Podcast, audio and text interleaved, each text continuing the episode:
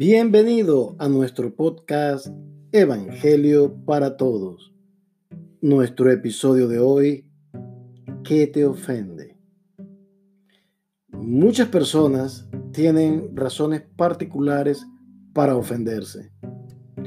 De hecho, posiblemente usted tiene su lista personal de cosas que le ofenden.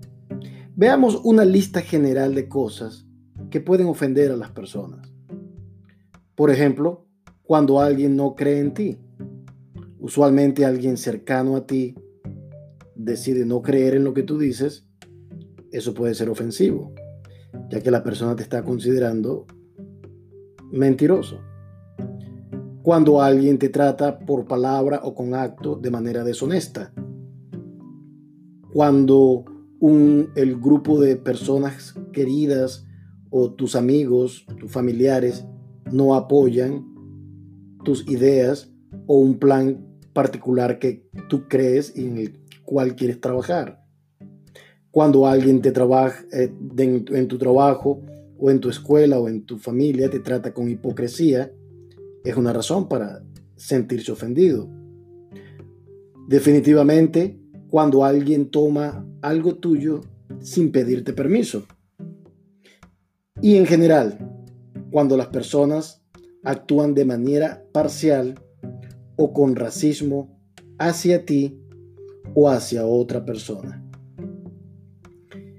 Y también podríamos culminar esta lista cuando alguien no te presta atención. Si te molestas, te ofendes, depende de los límites del sistema de valor que tú tengas como persona. Hay personas que se ofenden fácilmente y hay otras personas que no tan fácil. El ofenderse inmediatamente inicia en ti una emoción que si no la controlas se transforma en enojo. Este enojo también puede transformarse en rechazo y en un sentido de separación y aun si el enojo persiste, estás cegado por el enojo y corres el riesgo de actuar cegadamente. El enojo, cuando está presente en muchas personas y de manera reiterativa, puede llevarte a una condición de salud también, estrés emocional, causándote un decaimiento en tu estado de salud. Por otra parte, a veces también somos cuidadosos de no ofender a otras personas. No queremos ofender a nuestros padres o no queremos ofender a nuestro jefe o a nuestra pareja y somos cuidadosos de nuestras palabras y de nuestras acciones. Porque el enojo es algo difícil de tratar. ¿Puedo hacerte una pregunta? ¿Sabías tú ¿Quién está enojado? ¿Sabías tú a quién tú has enojado? Voy a leer para ti Juan capítulo 3 versículo 36. Pero el que rehúsa creer en el Hijo no verá la vida, sino que la ira de Dios está sobre él. Aquellos que voluntariamente rechazan a Jesús como Salvador, no solamente han enojado a Dios, sino que la ira de Dios está sobre él.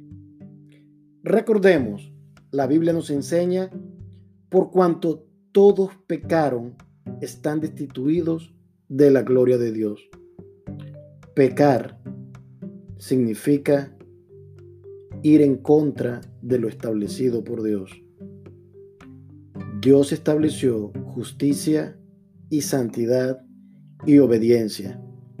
Y nosotros rebeldemente hemos desafiado a Dios con nuestro pecado. Eso ha causado que la ira y el enojo de Dios haya expulsado a Adán y Eva del huerto del Edén. Y no solamente a ellos del huerto del Edén, sino que la Biblia dice, porque la paga del pecado es muerte. Tienes que entender que tú has ofendido a Dios con tu pecado. Dios, un Dios de amor, un Dios santo, un Dios justo, un Dios que nos creó para sí, que nos creó y nos dio todas las bendiciones, recibió de nosotros la espalda, la desobediencia y la rebelión. Y eso trajo en su corazón enojo. Dios no solamente ha sido misericordioso y ha ignorado ese enojo, sino que ha permitido que a través de su Hijo Jesucristo podamos llegar a Él y ser salvos. Jesucristo murió en la cruz para que el, la ira de Dios, el enojo de Dios, no nos consuma. El juicio eterno es la final demostración de la ira y del enojo de Dios contra aquellos que desobedecen y no creen el Evangelio de Jesucristo. Dios te ama, aún ignoró su enojo, aún ignoró nuestra rebelión, ignoró nuestro pecado y Él ofreció su Hijo Jesús en la cruz para salvarnos, porque de tal manera amó Dios al mundo que ha dado a su Hijo unigénito, para que todo aquel que en Él cree no se pierda, mas tenga la vida eterna. Pero recuerda, el que cree en el Hijo tiene vida eterna, pero el que rehúsa creer en el Hijo no verá la vida, sino que la ira de Dios está sobre él. No enojes a Dios con tu pecado. La Biblia dice que cuando un pecador se arrepiente, hay fiesta en el cielo. Dios quiere celebrar que tú crees en su Hijo Jesucristo y que tú le aceptas como tu Señor y tu Salvador. Que ese día sea hoy. Dios te bendiga. Esto es Evangelio para Todos.